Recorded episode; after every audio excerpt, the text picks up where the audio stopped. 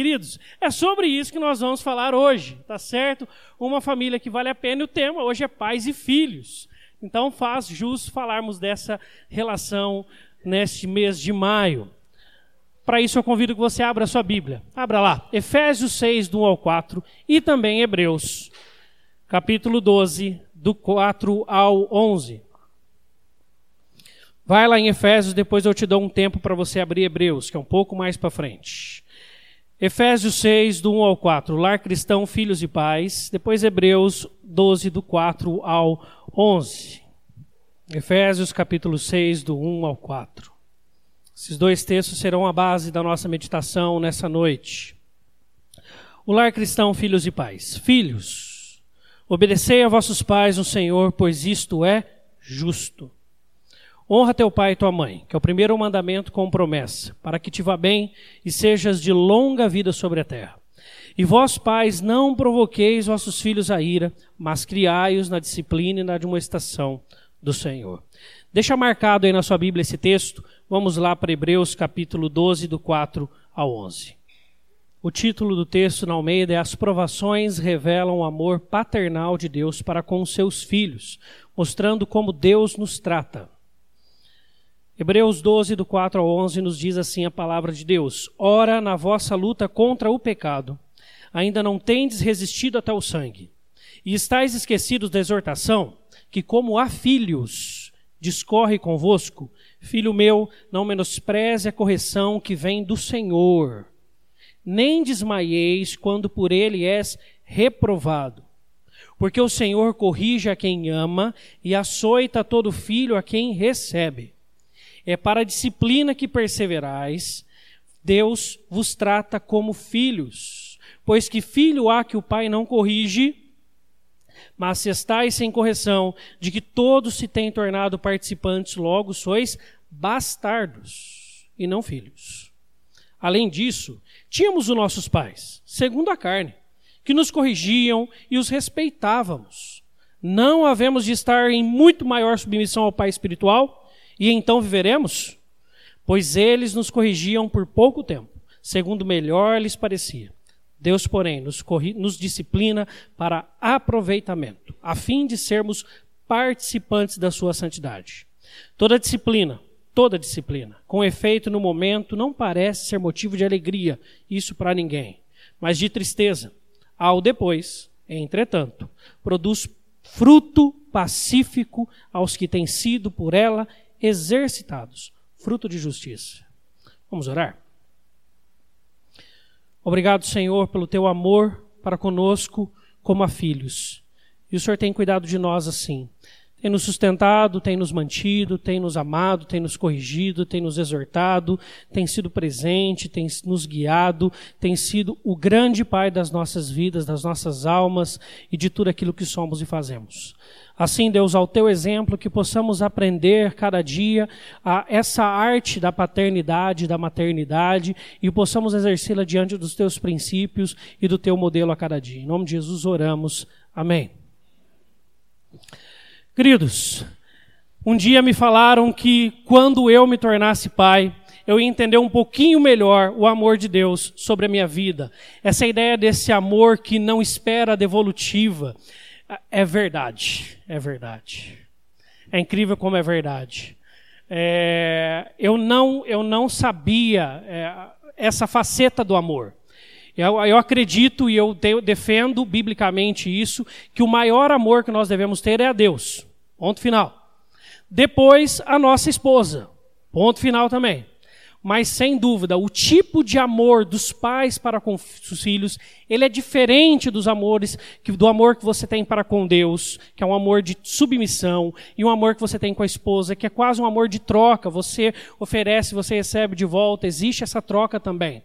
Porque com os filhos, eles pouco podem nos proporcionar, mas se a gente observa, eles muito nos proporcionam, né? Como é legal quando eu olho para minha filha e eu não sabia que eu ia descobrir isso no meu coração, uma alegria além de mim. Eu vejo ela sorrindo, acabou, meu dia está feliz. Ela brinca, eu estou feliz. Ela sorri, eu estou feliz. Quando ela faz birra, eu fico louco, né? Como todo pai e toda mãe. Porque desencaixa tudo. Né? E minha filha tem um ano e cinco meses. Né? Aqui nós não, não vou falar sobre a minha filha. Eu tenho muito para experimentar enquanto pai com ela, enquanto mãe, a minha esposa. Nós falaremos os princípios de Deus. E por isso que eu pude observar como é maravilhoso ser pai e poder sentir na sua filha este amor apenas com um sorriso e você dar tudo e você não dormir mais direito e nada mais ser como era e mesmo assim você continuar amando. Tá bom? Só que nós temos que estar atentos porque as coisas mudaram. Antes do tema da nossa pregação de hoje, da birra à honra. Vamos falar todos juntos? Da birra à honra criando filhos para a glória de Deus. Vamos lá? Criando filhos para a glória de Deus. As coisas mudaram. As coisas do nosso tempo, elas mudaram. Não são mais como eram antigamente. E pasmem, mudaram para pior. Tá bom? Por que mudaram para pior? Essa revista, à época de alguns anos atrás, lançou essa, esse título eu me acho. Então, com certeza, aqui não está falando sobre filhos cristãos ou sobre espiritualidade ou qualquer coisa nesse sentido. O que essa revista está tratando em sua reportagem, sai na sua capa a imagem desse bebê vestido de socialzinho, mostrando como jovens de hoje são imaturos. Tá? Tanto que ali debaixo de Eu Me Acho está escrito: Por que a educação moderna criou adultos que se comportam como bebês? Como incentivar a autoestima de crianças e adolescentes na medida certa. Tá? E, a, e a reclamação que essa revista trouxe à tona é do mercado de trabalho. Como no mercado de trabalho estão aparecendo jovens que estão completamente iludidos de quem eles são. Porque talvez sobre todo o período da sua infância, juventude e adolescência, eles ouviram que estavam certos, que eles eram especiais, que eles eram os melhores, que nada era melhor do que eles e que eles tinham que ser incentivados. Isso vem de uma cultura da psicologia desde 1980 que começa a trabalhar a questão da autoestima nas crianças. Que você, para você ter filhos que tenham total capacidade ou que tenham nenhum impedimento, que possam dar certo, você tem que incentivá-los, você tem que fortalecer a sua autoestima, você tem que mostrar para ele que tudo que ele faz é lindo e bonito, assim ele crescerá sem amarras, sem impedimentos e será muito bem sucedido. Só que agora, trinta e poucos anos depois desta tentativa da psicologia de mudar o padrão que tinha de educação antigamente, nós vemos que também não contemplou algo perfeito e trouxe ainda também muitos problemas. Eu tenho certeza que você que é mais velho conhece alguém no seu serviço que acabou de chegar. Por vezes um estagiário. O rapaz lá está ali, ó, chegou agora. Mas ele conversa com o chefe como se ele fosse pare a pare. Né? Como se ele fosse o bom. E aí, se o chefe começa a falar para ele que está errado, o que, que ele fala para o chefe? Esse chefe está com ciúmes de mim. Esse chefe está achando que eu vou tomar o lugar dele. Está com medo de mim. E você conhece gente assim para tudo quanto é lado. Então nós vivemos esta realidade, tá certo? E eu e você estamos inseridos nela. Estamos dentro desse, dessa perspectiva. E fomos criados assim. Nós vimos vários filmes relatando sobre isso, sobre que você tem que fazer tudo pelos seus filhos. E eu acho que devemos fazer tudo possível, sim. Mas nós temos que saber até onde nós podemos ir e até onde nós não devemos ir. Porque a palavra de Deus nos ensina que deve haver limites. Tá?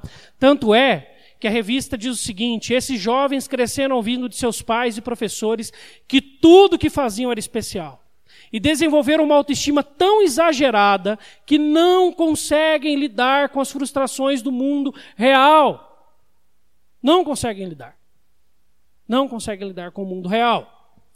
Ao passo que ainda Kate Campbell nos diz: muitos pais modernos expressam amor por seus filhos, tratando-os como se eles fossem reis e rainhas. E eu vivi essa realidade quando eu fui planejar o quarto da minha filha. Quando eu fui planejar ali o quarto da minha filha, estávamos ali procurando algum tema para propor ali para o quarto e tal, e vai daqui, vai dali. De cada cinco temáticas nas lojas de crianças e bebês, três são de príncipes e princesas. Três são de príncipes e princesas. Quer dizer que é errado se você colocou temática no seu quarto de príncipe e princesa? Não é. Errado você chamar o seu filho de príncipe ou de princesa? Também não. Você não pode tratá-lo assim. Por quê? Porque a ideia do príncipe e princesa, o que, que príncipes e princesas têm? Súditos. Então, se você tratá-lo como de fato príncipe e princesa, eles verão em vocês súditos, em nós pais súditos. E é assim que as crianças são hoje em dia. Quer um exemplo disso? Como isso acontece hoje? Um pouco da educação mostra isso. E quem, quem trabalha na escola aqui, em alguma escola ou em área escolar, levanta a mão. Um pouco mais alto para eu ver aqui. Isso. Jóia. Esse pessoal aqui vai poder falar para a gente se isso é verdade ou não.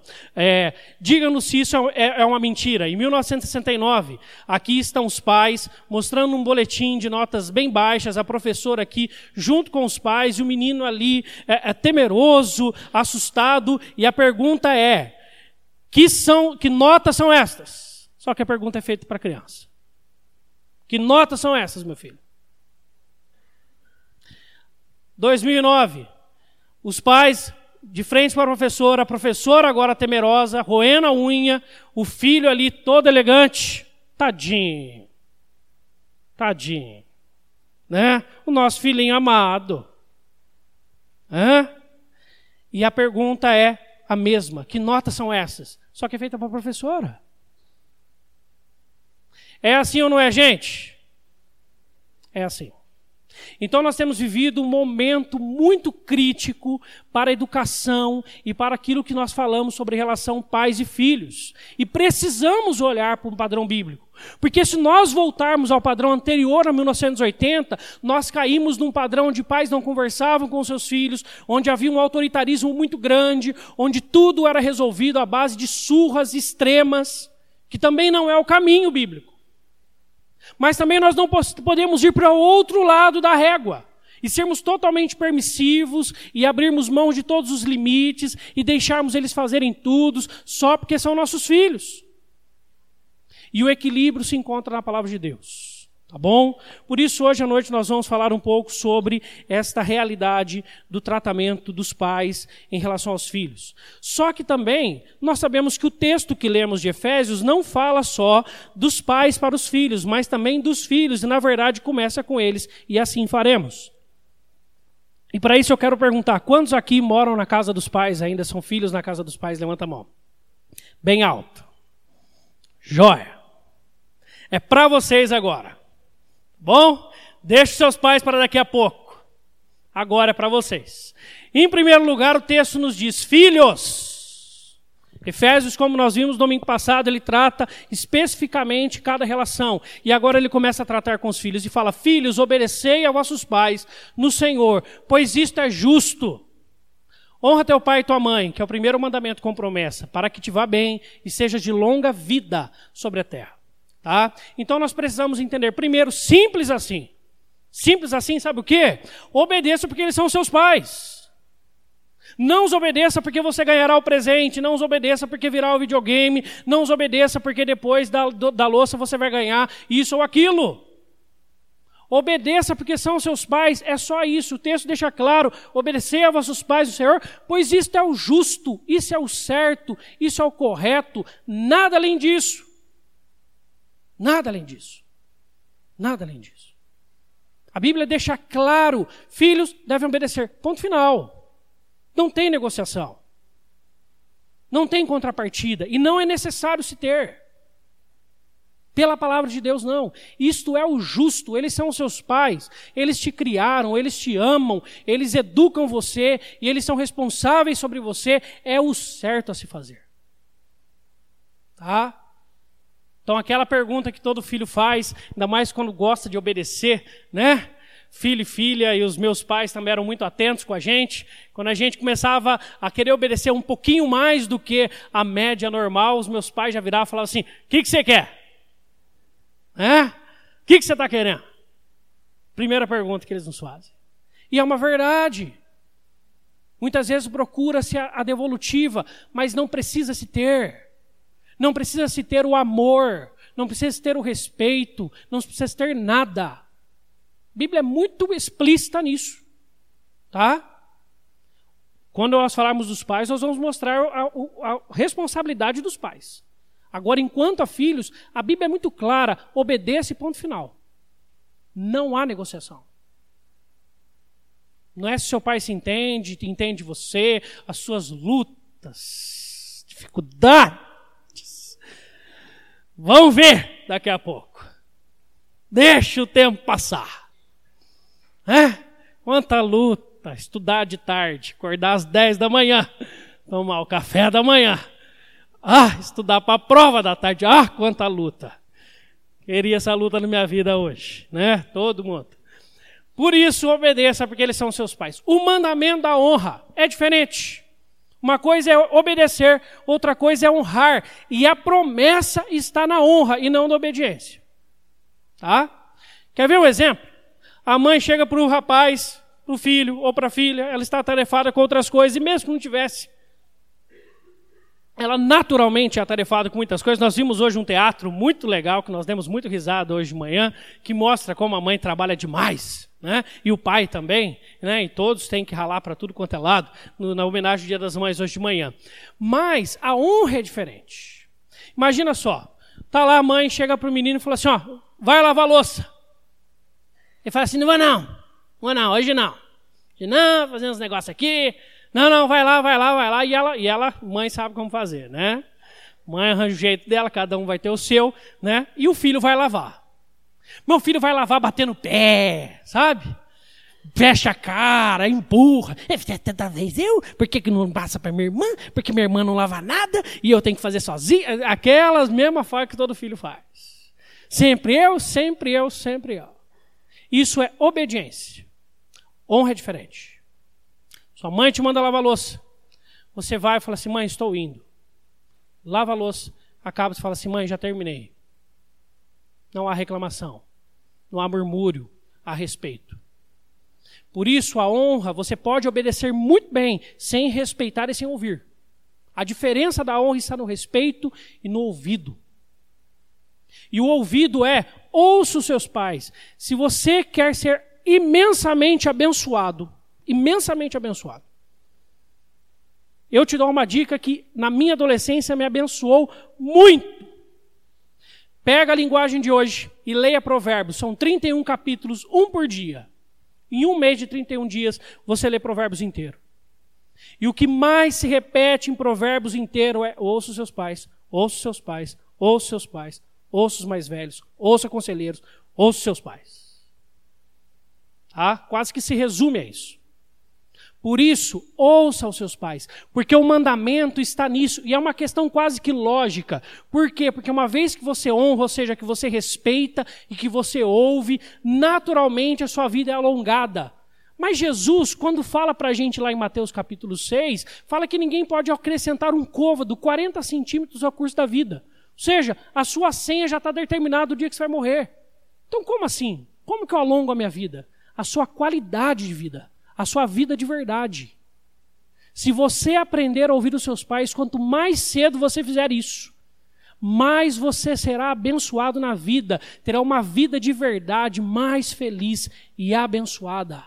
Não é uma vida longa em termos de duração de anos, é uma vida longa no sentido da qualidade dela, em duração de anos. Quanto mais você ouve os seus pais e pessoas mais velhas que possam te orientar. Por isso, respeito e ouvidos. E existe a promessa. E a promessa é: honre hoje, porque a sua honra é para depois.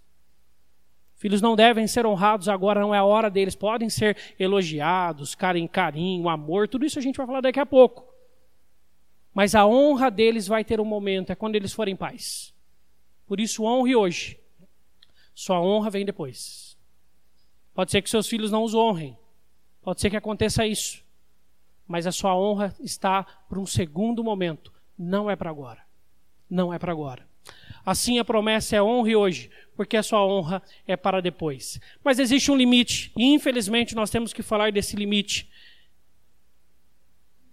Obedecei a vossos pais no Senhor, por isso é justo. Honra teu pai e tua mãe. Primeiro o mandamento com promessa, para que, se, para que te vá bem, seja de longa vida sobre a terra. Mas fala, obedecei no Senhor.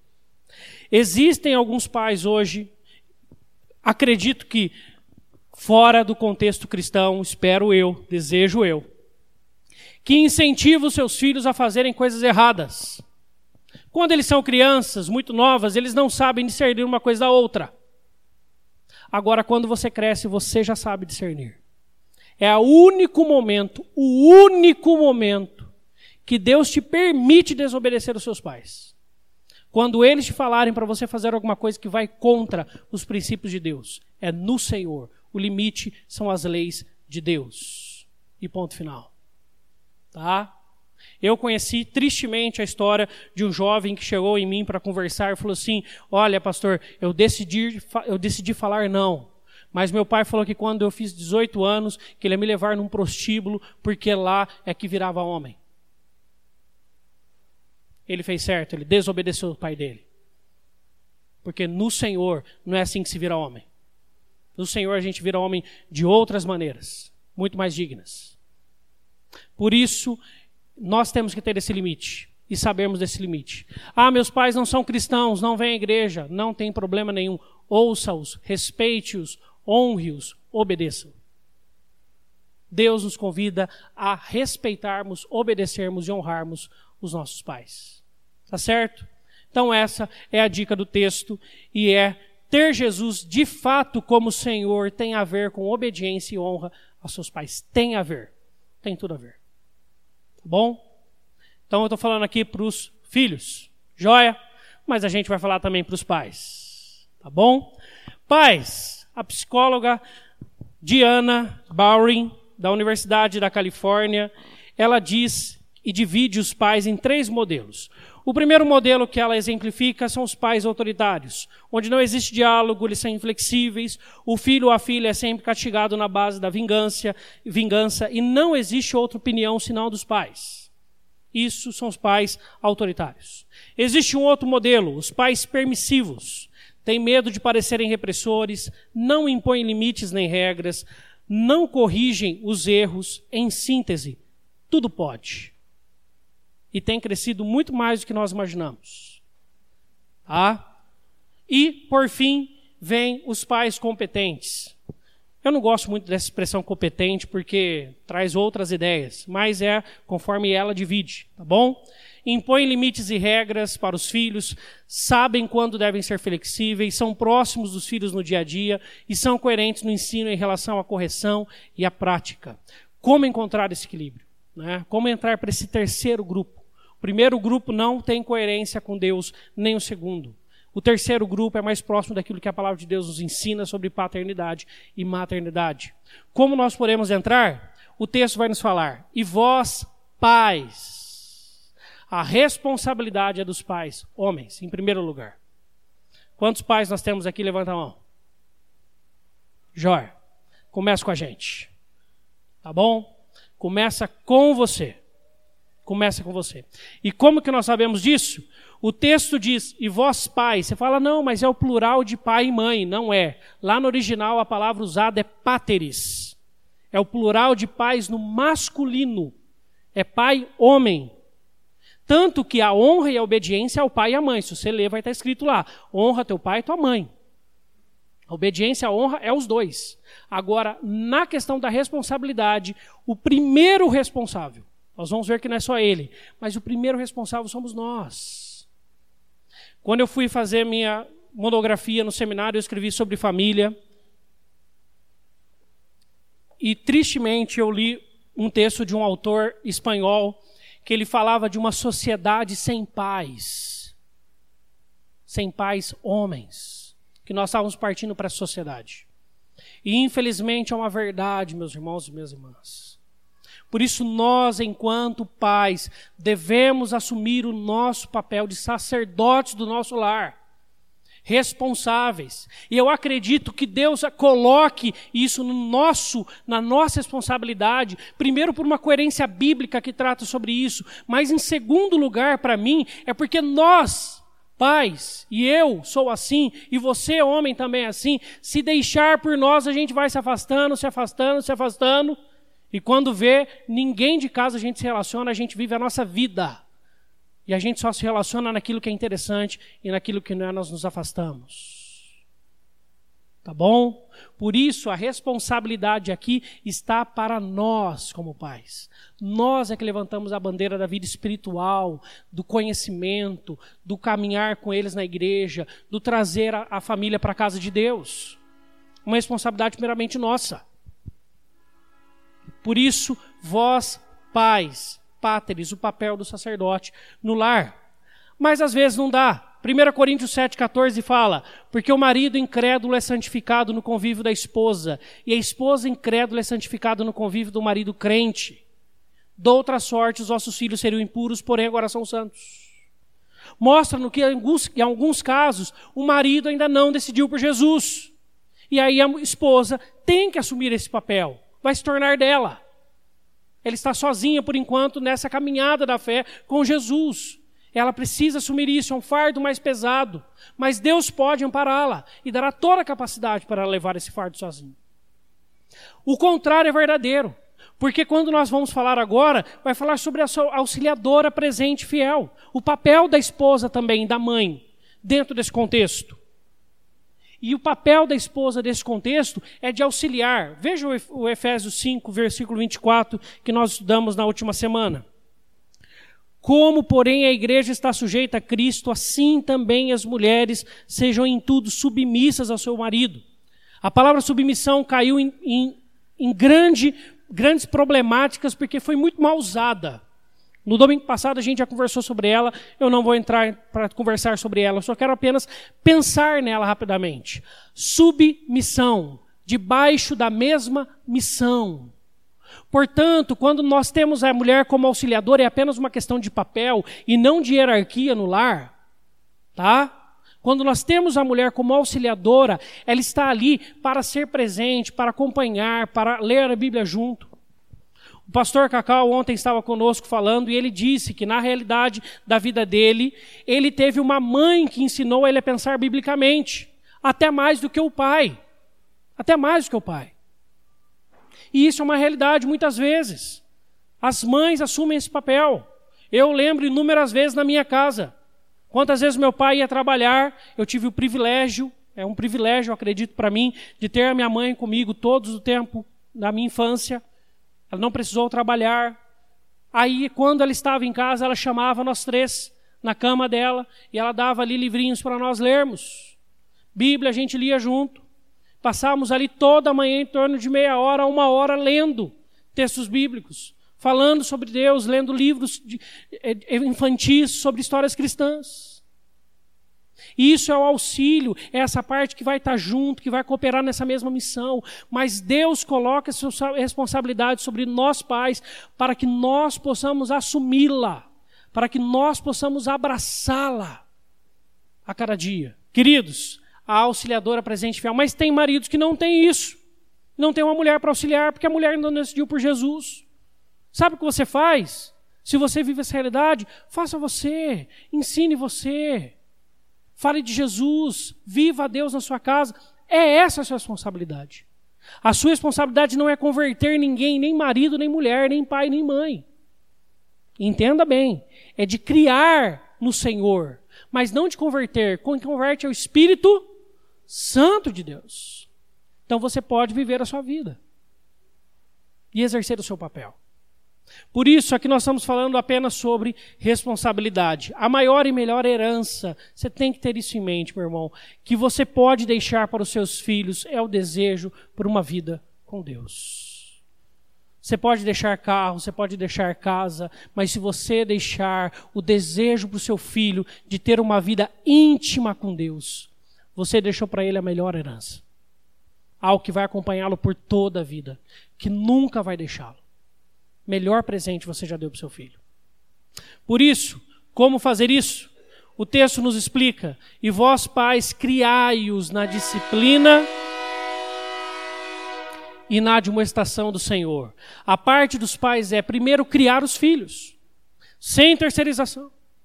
Uma das realidades de que as, as, pessoas chegam hoje na escola e querem brigar com os professores pela nota dos seus filhos, porque eles acreditam que a responsabilidade de educar as crianças é da escola. E isso não é diferente na igreja. Tem pais que culpam os conselheiros da sociedade por não educarem seus filhos. Tem pais que culpam o pastor por não educar seus filhos. Tem pais que culpam o professor da escola dominical por não educar seus filhos. Eu conheço. Eu já ouvi pais falarem isso. Ah, o problema do meu filho é tal pessoa na igreja, é tal líder. Se não fosse esse ou aquele, ah, ele estaria firme com Deus. Essa não é uma verdade. A Bíblia não nos recomenda a terceirização. Por mais que alguém possa trazer problemas, e é verdade, traz muitos problemas, ao convívio de uma família, ninguém influencia mais um filho ou uma filha do que um pai e uma mãe. Ninguém. E eu não estou falando aqui que pais e mães que educam, que criam seus filhos na igreja desde a infância, não correm o risco de perder os seus filhos para o mundo. Não estou falando isso. Agora, você, se você olhar para trás e ter tranquilidade, eu criei eles no caminho do Senhor, foi uma escolha deles de vida. Ótimo, você ficará em paz. O triste é quando nós temos que olhar para trás e vemos o contrário, que foi relapso nosso. Mas Deus pode fazer novas histórias, amém? Deus pode mudar. Se for de Deus, Deus vai trazer. Mas se você ainda tem a oportunidade, seus filhos ainda estão lá em casa, assuma isso no seu coração. Tenha isso como premissa básica de vida. Assuma, a responsabilidade é minha, não é da escola, não é da igreja, é minha. Se eu não fizer, ninguém faz. Ninguém faz. Ninguém faz. Tá? E só se faz isso juntos, como nós vimos no texto anterior, no slide anterior. Primeiro, a questão da disciplina é o lado prático, é o fazer. E a admoestação é o lado teórico, mas tudo é nu e do Senhor. Em primeiro lugar, nós vamos falar sobre essa questão da admoestação, essa, essa questão da fala. Primeiro, assuma a responsabilidade de influenciar. E se você tem o privilégio de você e seu esposo estarem na casa de Deus, eu vou te dar uma dica. Eu vou te dar uma dica. Duas dicas.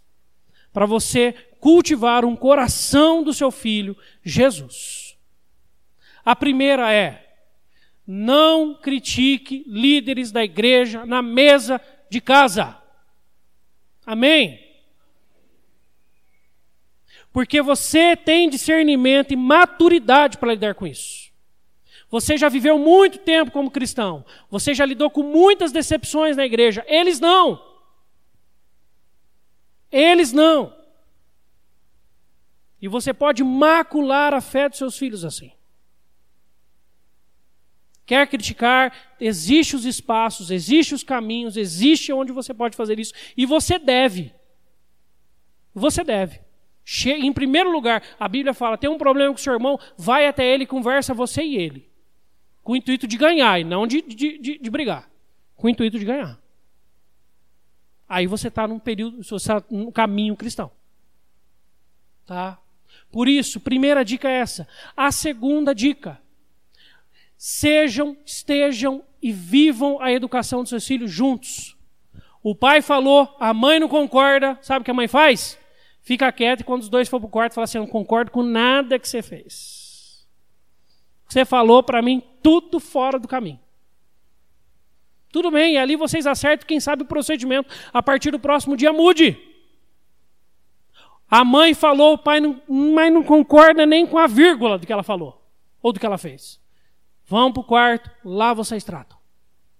Você quer perder a autoridade sobre os seus filhos, em vida espiritual, em, em educação, é você falar e o, e o, marido falar em cima. É o marido falar e a esposa falar em em cima. Discordar. Não ouve seu pai, não. Não ouve sua mãe, não. Cuidado. Cuidado. Mas esses são apenas cuidados. O que, que nós precisamos ter? Primeiro, coerência. O texto fala: não provoqueis vossos filhos a ira. Você quer saber o que provoca o filho a ira? Incoerência. Não há nada que promova confusão na cabeça de uma criança do que incoerência. Um casal amigo meu um dia disse, e é verdade, isso vai acontecer com todos nós. Um exemplo simples dessa questão. Diz que eles estavam andando e aí ele para no, no semáforo e fala assim: Ó, papai vai explicar para você. Tá vendo? Tá vermelho. Papai para o carro. Ah, tá verde. Agora o papai pode ir com o carro. E aí ele chegou no próximo semáforo, estava amarelo, amarelo você já vai parando, e vermelho você para, para o carro. Atenção, parou o carro. E aí um dia na pressa, e o filho muito pequeno, ele pega e passa assim, ó, direto no sinal vermelho. Muita pressa, ele bateu um olho, bateu o olho no lado, bateu um olho, é meu, vá, passou. Acabou de passar, o filho apitou lá atrás. Pai, o senhor não disse que é no sinal vermelho que não pode? Eles estão atentos. Eles estão atentos. Então a coerência, ela é muito importante na relação com os filhos. E você vai ser incoerente por vezes. E sabe o que você faz? Chega para ele e fala assim: é verdade, eu fui incoerente. Pai está errado. O pai vai mudar. E mude. É incoerência que é o problema. Filhos não querem pais perfeitos, filhos querem pais coerentes. Tenha isso no seu coração. Porque nenhum pai vai ser perfeito, nenhuma mãe vai ser perfeita. Tá? Saiba e viva o que você está ensinando. Saiba e viva o que você está ensinando. Conheça a palavra de Deus. Leia a Bíblia. E viva ela. Para que isso faça sentido no coração dele. E outra coisa, crie o ambiente. Cada um sabe o que, como vai fazer isso. Mas uma vez eu vi, eu achei interessante. Quando eu cheguei na casa de uma tia minha, estava lá na porta da geladeira um versículo, na porta do banheiro outro versículo. Você, onde você estava, você lia a Bíblia. É o jeito que ela usou. Você precisa fazer isso? Não. Mas a Bíblia precisa estar no centro da casa. Precisa reger a conversa da casa, precisa dirigir o papo da casa, precisa ter a ver com todas as a, a vida e as relações dentro do lar. A palavra de Deus precisa ser o centro. Mas também é necessário proximidade. Conheça o mundo do seu filho. Lá em Efésios capítulo 22, 6 diz: Ensina a criança no caminho que deve andar, porque ainda quando for velho não se desviará dele. Eu gosto muito de uma explicação que Daniel Santos dá sobre este versículo. Ele fala o seguinte: que quando fala ensina a criança no caminho, não é o caminho que você escolhe para ela, mas o caminho que ela escolhe para ela. E na verdade, criança aí não seria uma boa tradução, mas sim adolescente. Porque a palavra criança ali é a mesma palavra hebraica usada para criança em Provérbios. Nesse versículo é usado em outro para escolher o marido e a mulher. Então não está falando de criança. Falando para adolescente, para jovem. Aquela idade já para escolha de, de marido e mulher. É nessa idade que está falando. Então, o que o texto está falando, ensina a criança no caminho, ou seja, vá até o caminho da criança, conheça o caminho que ela vive, entenda o caminho que ela traça. Ontem um pastor falou sobre isso, pastor Cacau, da importância dos pais conhecerem o mundo da criança. Meu irmão, minha irmã, você não tem Facebook? Tenha. Você não tem WhatsApp? Tenha. Aprender a mexer.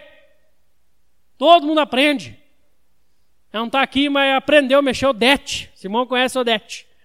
Aí montou um grupo lá de WhatsApp na mesa administrativa de Denadar. Eu falou, DET, dá um desafio, você tem que aprender o WhatsApp.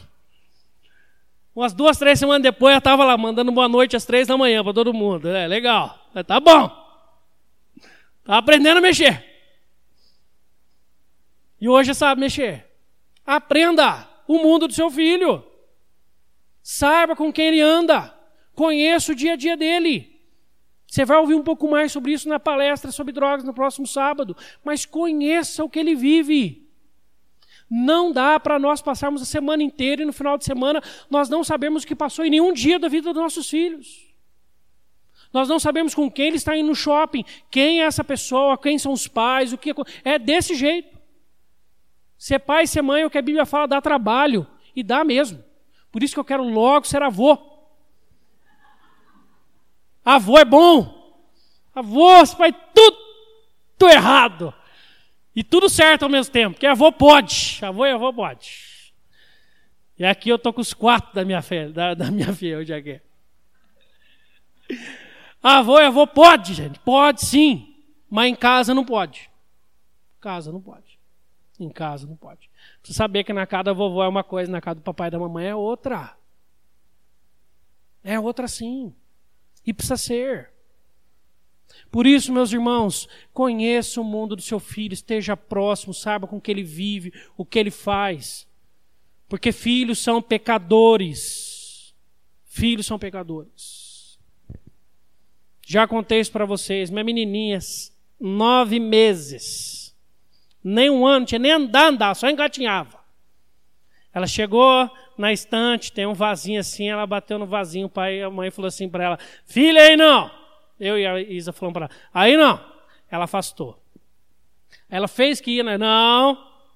Aí ela afastou, um pouquinho mais. Aí ela pegou um brinquedinho dela, jogou um pouquinho para frente. Aí ela foi. Catou o brinquedinho, jogou, até jogar do lado do vaso, para pegar o brinquedinho. E bate no vaso. É pecador, gente. É benção, é maravilha, amamos. Benção de Deus, herança do Senhor são os filhos. E é verdade, como é gostoso ser pai e ser mãe, a benção de Deus. Mas não esqueça que eles são pecadores, lá tem pecado. E se você não cuidar do seu filho o dia a dia dele, ele vai se embrenhar para os pecados dele e você vai amargar depois. Vai amargar depois. Conheça o mundo dele. E ao mesmo tempo seja persistente. Deuteronômio 6 é muito legal o texto que lemos da liturgia. Que ele fala, vai lá, fala de manhã, fala de noite de novo, quando deitar, quando levantar, bota na porta, bota de por dentro da casa, fala de novo, repete, repete, repete, ensina de novo. Esse texto aqui de Efésios 6, de 1 a 4, eu, eu, eu conheço de cor salteado. Que toda vez que meus pais iam corrigir a gente, eles liam esse texto para a gente. Toda vez. Eles liam esse texto para a gente. Nós precisamos disso, queridos. Precisamos disso. Ser persistente, persista, esteja próximo. Para isso você precisa estar próximo do seu filho. Seja apaixonado por Jesus, guarde isso no seu coração. E seus filhos terão um caminho deles até Jesus pavimentado. Seja apaixonados por Jesus. Seus filhos terão o coração deles pavimentado para isso. Eu detesto quando eu ouço de alguns pais. Eu acho as coisas mais terríveis quando eu ouço de algum pai. Que pai fala assim: ah, eu vou levar na escola dominical porque a escola dominical é bom para meu filho. Não é, mentira, meu irmão. Primeiro é bom para você. Primeiro tem que ser bom para você. Você tem que se ler a Bíblia porque é bom para você. Você tem que andar com Jesus porque é bom para você. Você tem que adorar a Deus porque isso é bom para você. Você tem que vir na igreja porque isso tem que ser bom para você. Depois, seus filhos. E eles vão te imitar. Seja apaixonado por Jesus. Metade do caminho já está trilhado para eles serem apaixonados também. Essa é uma escolha deles também. Mas você já fez muito para eles serem. Muito para eles serem. Quer ver uma coisa que sempre me ensinou muito? Quando eu vi essa história. Meu sogro e minha sogra. Quando eles iam viajar. Eles não viajavam no domingo. Eles perdiam um dia de viagem para viajar na segunda, porque tinha igreja para ir. O filho e a filha são apaixonados por igreja e apaixonados por Jesus. Pavimente o coração dos seus filhos, mas você precisa fazer isso no seu coração primeiro. Não adianta você crer que seus filhos têm esse compromisso e você não. Outra questão importante é a gente vai para Hebreus e a gente vai encerrar. Não seja amigo do seu filho. Não seja amigo do seu filho. Também não seja o seu algoz. Hoje existe uma expressão, e hoje o Dia das Mães, né? E eu não falando de tantas coisas assim. Sabe, as mães estão bravas, né? Mas é uma verdade. E a verdade é a seguinte: nós vivemos num Brasil onde mãe ela é quase que endeusada. E é um risco eu falar isso hoje no Dia das Mães. Tá? Tome cuidado com isso. Tome cuidado com isso. Tá bom? Sabe por quê? Para que você, mãe, não esqueça de ser mãe. E você inclua o seu marido na proposta de ser pai. Tá? É só uma dica para esse momento. Tome cuidado com isso. Mas não seja amigo do seu filho. Amigo ele já tem um monte, seja pai, seja mãe. Amém? Seu filho não precisa de você como amigo. Ele já tem um monte de amiguinho na escola. Ah, meu filho é meu melhor amigo. Frase muito complexa dos nossos dias. Minha filha é minha melhor amiga. Cuidado. Cuidado com isso. Eles não precisam de mais amigos. Eles têm um monte. Um monte na igreja, um monte na escola, um monte na rua. Eles precisam de um pai e de uma mãe. Isso eles precisam. E eles só têm você. E eles só têm a gente. Disso eles precisam. Mas também você não pode ser o algoz da história. Não pode ser o algoz.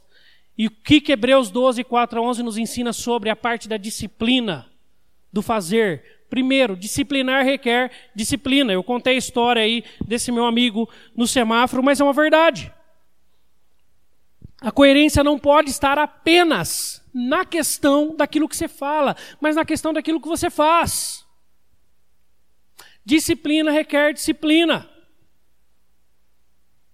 Antes da minha filha chegar, nós ouvimos televisão um pouco mais alto até mais tarde, tranquilamente. Vamos botar agora a menina para dormir enquanto ela não embala, a televisão é quase no mudo. Você pisa de veludo no chão para danada não acordar. Tomara que não acorde. Em nome de Jesus, amém. Aí depois você consegue aumentar um pouquinho mais a televisão e ter uma noite mais leve. É assim. Disciplinar requer disciplina. De alimentação, de horário, de verdade, de prática, de vida. Requer disciplina. Não adianta querer disciplinar ele se nós não nos disciplinarmos também. Mas, discipline na base, ensino limites, versículo 4 a 6 nos fala sobre isso. Você não vai corrigir de algo que você não ensinou. Você não vai aplicar algum tipo de punição, seja ela qual for, que você determinar, por causa de algo que você não falou. Então você precisa ensinar primeiro para disciplinar depois. Precisa estar claro no coração dele o que é certo e o que é errado, diante daquilo que você pensa, para depois você poder corrigir. Então precisa ter ensino, mas precisam ter limites.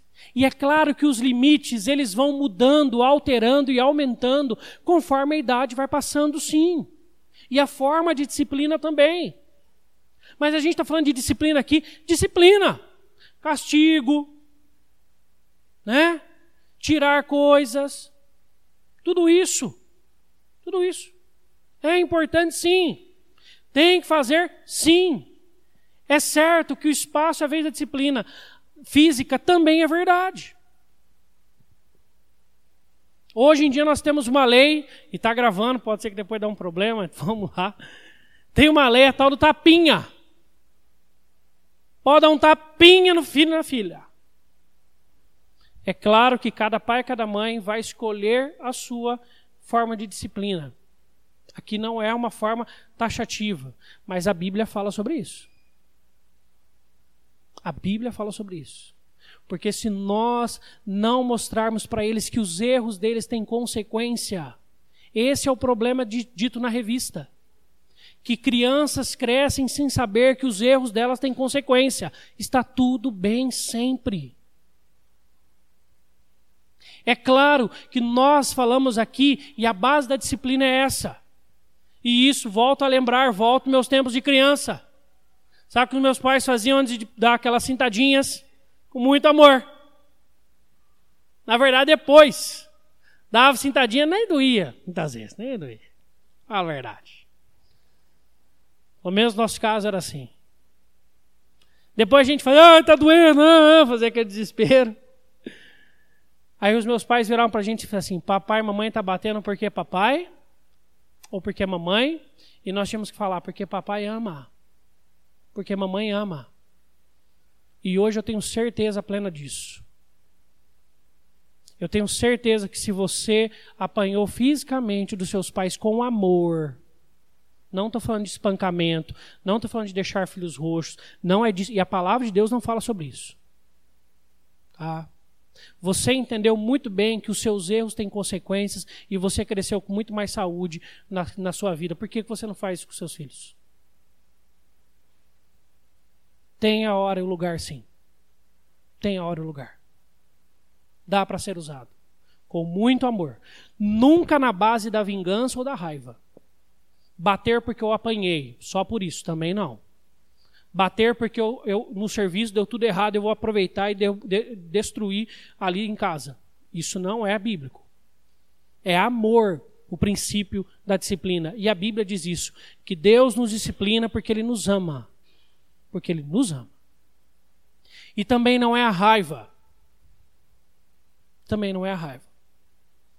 Respire, saiba o que você está fazendo. Ou pelo menos aplique algum tipo de repreensão quando seu filho errar. Aplique. Se o combinado é, eu gostei muito, assiste Super Nani que você vai ouvir essas coisas. Nani é uma benção, gente. Benção, benção de Deus. Um monte de princípio bíblico lá. Sabe um dia que eu achei legal quando a Super Nani respondeu sobre essa questão da disciplina, como aplicar? A mãe virou para ela e falou assim: Mas Super Nani, qual que é o tempo certo? Uma hora, meia hora, dez minutos, um minuto? Ela falou assim: O quanto você falar, mas não negocie. Se você falou que ela vai estar um minuto de castigo, é um minuto. Acabou, você libera. Se você falar que é meia hora, cumpra os 30 minutos. Você falar que é uma hora, cumpra uma hora. Achei a dica fantástica. Fantástica. Porque ela sabe ele sabe que tem consequências erros dela. Sabe por quê? Porque se você não ensinar, a vida vai ensinar e vai ser muito mais dolorido. Que os erros têm limites e que os erros têm consequências. Discipline, imponha limites e mostre que isso é importante. Na base do amor. É assim que Deus faz com a gente. Hebreus deixa isso muito claro. Não, e aí é uma última questão, e é por isso que muitos pais não disciplinam hoje em dia. E aqui eu queria falar ao seu coração. Não tenha pressa de ser amado. Amém? Fala amém. Fala amém. Amém. Amém. Fala amém, porque ah, isso é de Deus para o seu coração. Tem muito pai, muita mãe que não disciplina porque tem medo dos filhos não amarem. Queridos, tenha plena certeza, filhos amam. E ponto final. Você, se você for estudar psicologia, você vai ver, você terá o privilégio de observar o que é a figura de um pai e de uma mãe para uma criança. O pai e a mãe são essenciais para um filho e para uma filha. Essenciais essenciais. Essenciais. Não tenha pressa de ser amado. E sabe um dia que até hoje eu não esqueço dessa reportagem do jornal hoje. Não me esqueço. Colocaram um grupo de adolescentes, tudo com uniforme da escola, numa escadaria. Tudo na escadaria, assim. Repleta de adolescentes. De classe média, média alta. Tudo escola particular. Ou seja, ganha muito dos pais, tem muita bênção dos pais ali. Pais investem muito na vida dos filhos financeiramente. E aí, o Evaristo lá do jornal hoje fez uma pergunta. E a pergunta que ele fez: o que vocês gostariam de receber de seus pais? Na hora, quando eu estava assistindo ao jornal, eu falei assim: certeza vai sair videogame, tênis novo. Os adolescentes ficaram quietos, até que um levantou a mão, ele passou a palavra para esse adolescente. Sabe o que esse adolescente falou? Na frente da televisão, ele falou: Eu queria que meu pai me colocasse mais limites. Exatamente essa frase. O outro falou assim: Eu queria que minha mãe falasse mais não para mim.